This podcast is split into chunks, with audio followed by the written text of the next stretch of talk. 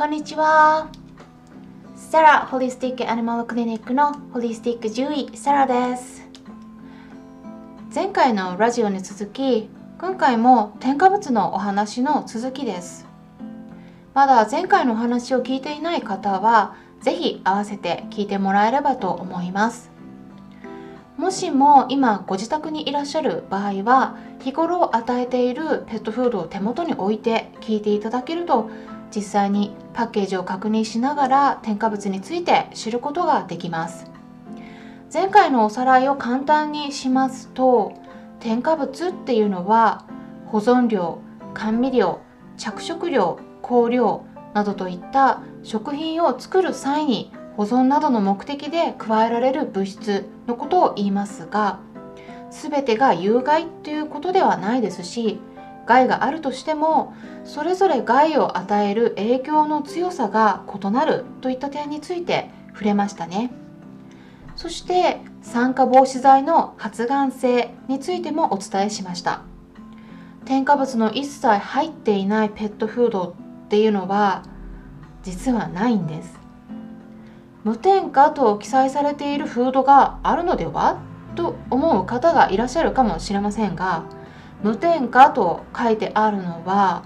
法律上添加物に指定されている成分が入っていないという意味であって何にも加えられていないわけではありません。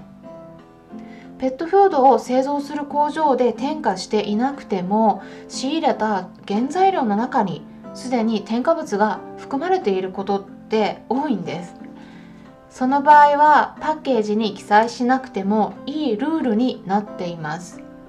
なので添加物を全て取り去ろうとしても結構無理があります。でもペットフードを毎日食べていても問題なく長生きできている子もたくさんいますので今すぐにペットフードをやめるべきと言いたいわけではありません。ただいろいろな種類がありますのでそれぞれの添加物の特徴を知ることで飼い主さんの中である程度判断できるような情報をお届けしていければと考えています。それでは今回は2つの添加物の種類をお伝えします。前回に続き2つ目となるのは保存料です。保存料っていうのは具体的にはカビや細菌などが増えないように抑えるためのものです。例えばソルビン酸とかソルビン酸カリウムとかソルビン酸ナトリウムとか安息鉱酸などが利用されています。どうしても添加物の名前自体が専門的になってしまうのでとっつきにくいと思う方もいらっしゃるかもしれませんがペットフードの原材料に記載されている場合があるので今回頑張ってみてください皆さんの持っているフードには書かれていないでしょうか？ソルビン酸やソルビン酸カリウムなどは同じ仲間でよく発がん性があるから注意した方がいいと言われていると思うんですが国際がん研究機関や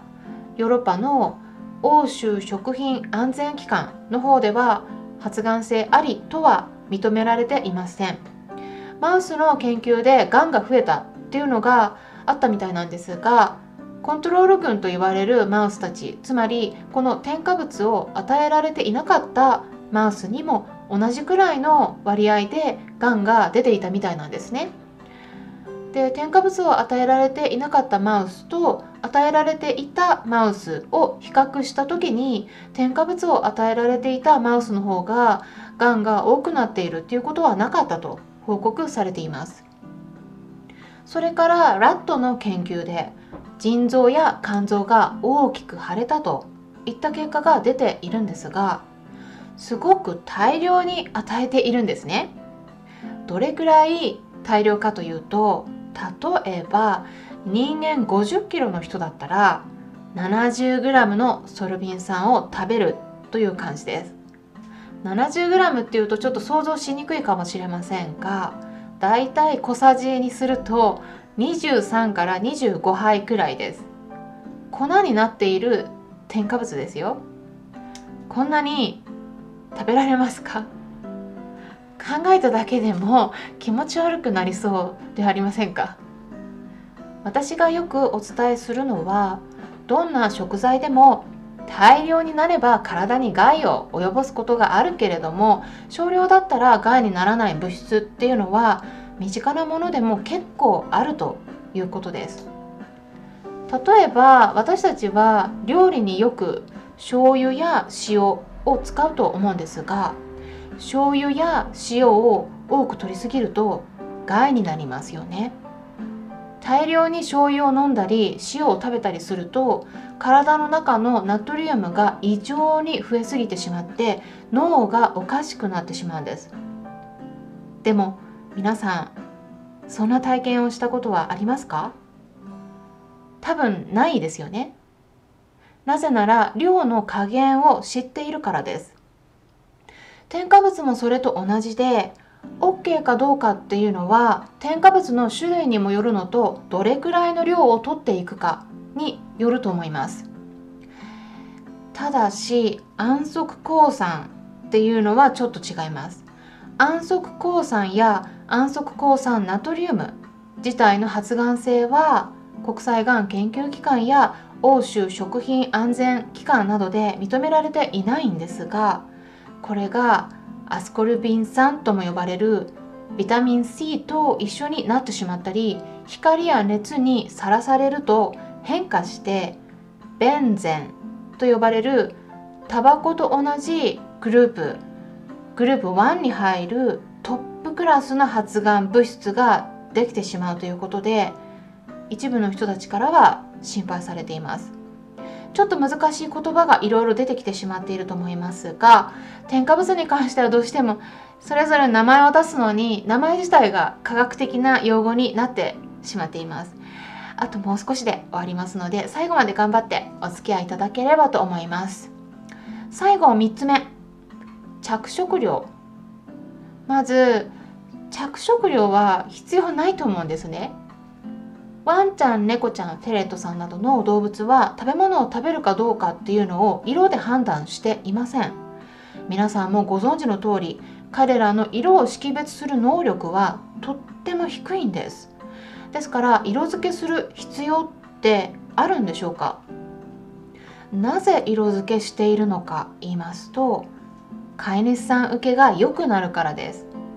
そのフードを食べる動物たちのためではありません。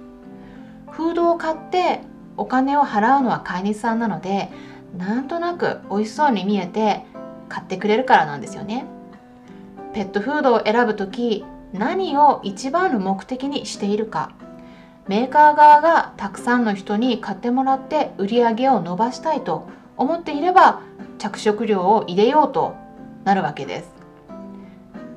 まあ、体の栄養になる成分ではないので基本的にいらないものなんですよね。ないに越したことはないです。その中でも赤色102号や黄色4号黄色5号などの人工着色料特にタール色素と呼ばれるものは行動が過剰に反応してしまう。いわゆる多動症とか多動性障害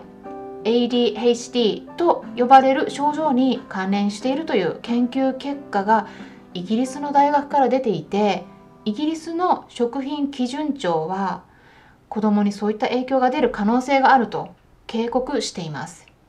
これに関しては安息抗酸ナトリウムも同じような反応が出るといった報告もあります。それから二酸化チタンというものがあるんですがこれは国際がん研究機関の方で発がん性が疑われていてフランスではきちんとした安全性が確認できないとして今年から禁止になっていてヨーロッパの他の国でも禁止にするかどうか検討されています。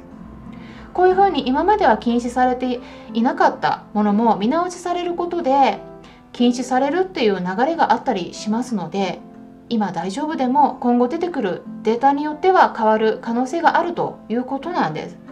なので添加物はできるだけ控えていった方がいいと私は考えています。